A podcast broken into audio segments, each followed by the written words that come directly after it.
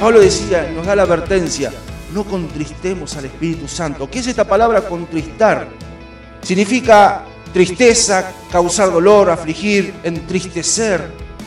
Y nosotros como creyentes, con nuestros actos, con nuestros pensamientos, podemos poner triste al Espíritu Santo. Pablo también en 1 Tesalonicenses 5:19, cortito decía, no apaguéis el Espíritu. No apaguen al Espíritu.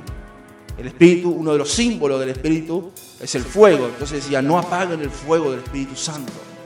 ¿Y cómo apagamos el fuego del Espíritu Santo? Con nuestros actos, con nuestras palabras, con nuestros pensamientos. Y una de esas cosas que causa mucho dolor al Espíritu Santo es la rebeldía.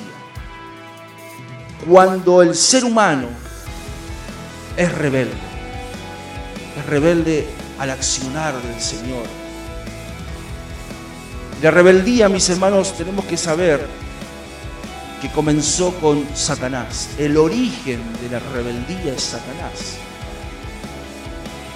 Satanás antes era un ángel, un ángel de luz, un ángel ministrador de la alabanza al Dios Altísimo, pero un día se rebeló, quiso ser igual a Dios y fue expulsado del cielo. Así que la rebeldía empieza con Satanás y la rebeldía produce tristeza al Espíritu Santo. Y existen formas principales a través de las cuales se manifiesta la rebeldía.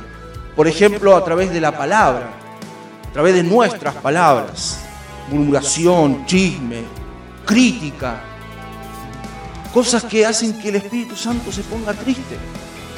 A veces lo hacemos consciente, a veces inconscientemente. A veces no nos damos cuenta de lo que estamos haciendo.